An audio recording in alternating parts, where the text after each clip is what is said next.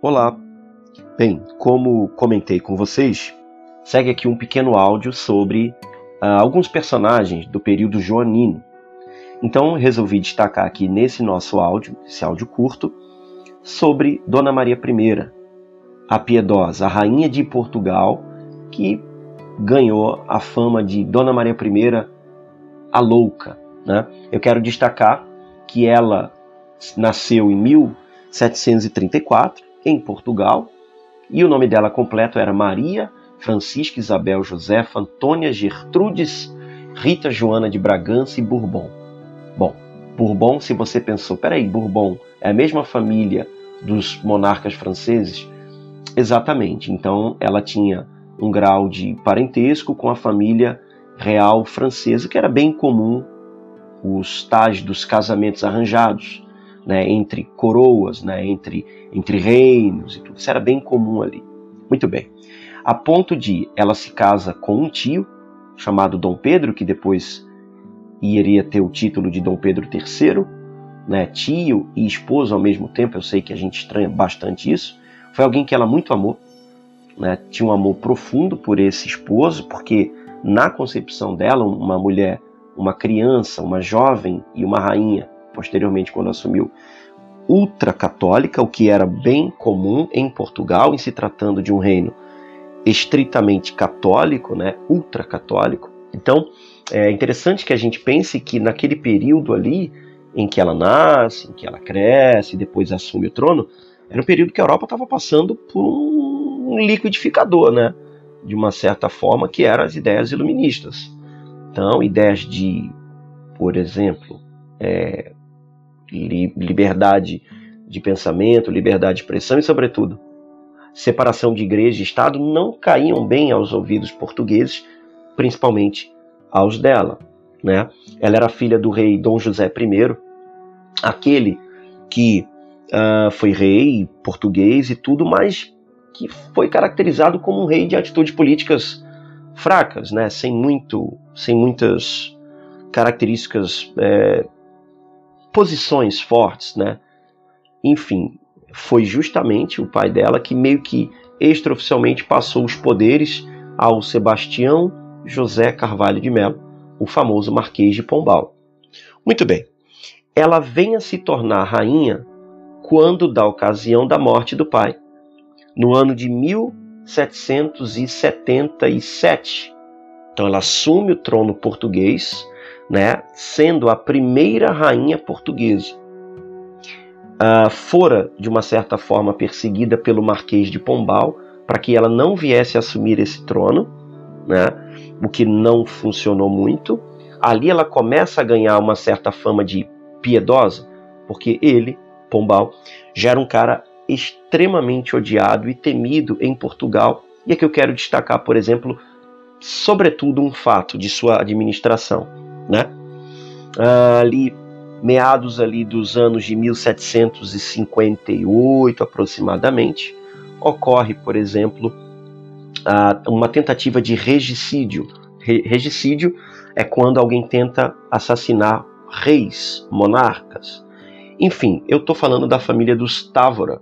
Era uma família importante de Portugal e que tenta assassinar o pai dela, o rei Dom José I.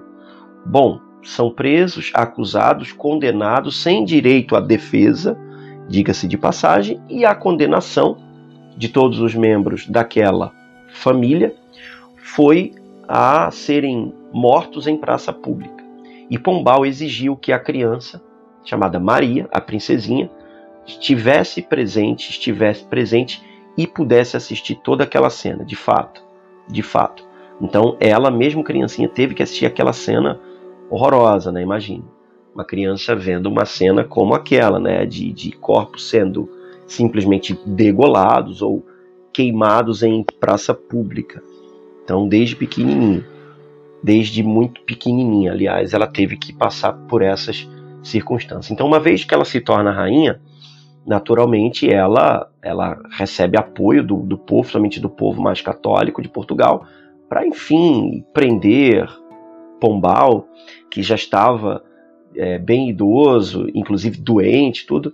Diz a história que ela resolve é, colocar ele no exílio para que ele sofresse as consequências justamente da solidão. Então ali ela começa a ganhar uma fama de piedosa e essa fama em Portugal ela prosseguiu durante muito tempo. Né? Tudo bem? Bom, ao longo de, de sua vida, ela foi acumulando perdas de pessoas muito próximas. Aqui eu quero destacar pelo menos quatro dessas perdas. Os biógrafos, os historiadores afirmam que essas perdas ajudaram e muito no processo de insanidade mental que ela veio desenvolvendo ao longo dos tempos. Tá bom? E ela perde muito cedo o avô, que era o rei de Portugal antes do pai dela, quem ela adorava, tinha uma adoração profunda, que era o Dom João V. Ela perde o pai, o rei Dom José I. Ela perde o marido, quando ela era muito jovem ainda, a quem ela simplesmente venerava, né? Enfim, e ela perde numa assim, num curto espaço de tempo, ela perde netos.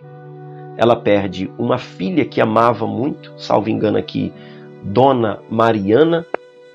Então, sim, ela perde o filho herdeiro do trono, ela perde netos e ela foi perdendo a sua condição mental. Fosse hoje, talvez a gente dissesse que ela, a, a ciência, né, que a gente tem hoje, essas grandes possibilidades no ramo da psicologia, da psiquiatria, da psicanálise, dizer que de fato ela enlouquecera mesmo. Né? Ela ficou insana a ponto de, oficialmente, uh, através de um decreto régio, ela foi considerada incapaz de prosseguir ao trono. Ela continuava sendo rainha oficialmente, mas os poderes políticos passou para o seu filho, hum, né? Enfim, passou para o Dom João, que, por uma ironia da história, do destino, ele herdou o trono, né? E ele não era o primeiro na linha sucessória. Alguém que era de uma timidez profunda, alguém que meio que não foi preparado para assumir o trono. Tá bom? Beleza? Então ela perde filhos, ela perde. E ela vai caindo numa depressão profunda. Profunda. Profunda. A ponto de por exemplo, ela passa aproximadamente 10 anos sem aparecer em público, aparecendo só na ocasião da transferência da corte portuguesa à sua colônia, ao Brasil. Estou falando ali do dia 27 de novembro de 1807, quando ela já estava impossibilitada, quando ela já estava bem idosa, e mesmo com toda essa condição, ela é colocada nas embarcações e tem que enfrentar com toda a dificuldade da idade, da condição mental, uma viagem para o Rio de Janeiro que não foi fácil, que não foi nada fácil. Ao longo do, do trajeto no Oceano Atlântico, ela teve alguns surtos psicóticos, né?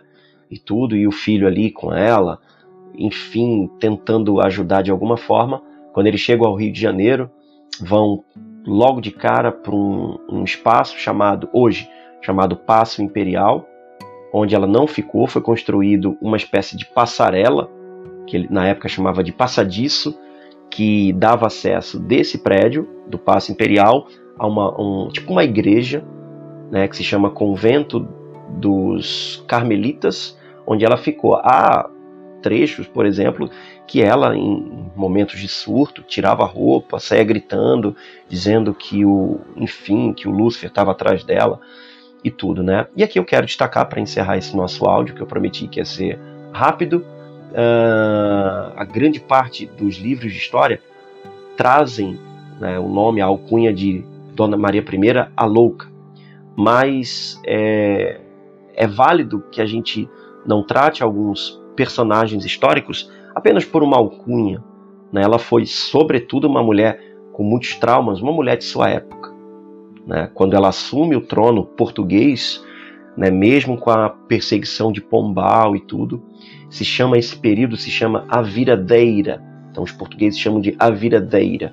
Então Portugal volta a ser um reino profundamente católico. As críticas que se fazem a respeito dela, que ela de fato teria atrasado mais ainda o processo de industrialização portuguesa, né? enquanto a Inglaterra estava ali desabrochando na sua revolução industrial, ela teria atrasado profundamente a industrialização, não só de Portugal, mas também da colônia brasileira, quando ela assinou um decreto chamado Alvará de 1785, que ela proibia definitivamente a produção de manufaturas no Brasil colonial.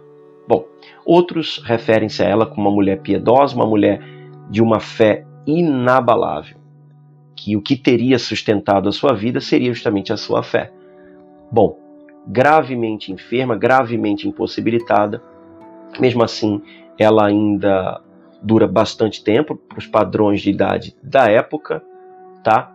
E vem a falecer ali no ano de 1816, no Rio de Janeiro, uma cidade que ela detestava, tá bom? E assim o seu filho vem a se tornar o rei português, o rei das colônias, inclusive rei do Brasil. Dom João herda o título de Dom João VI. Tá bom? Espero ter ajudado e um abraço.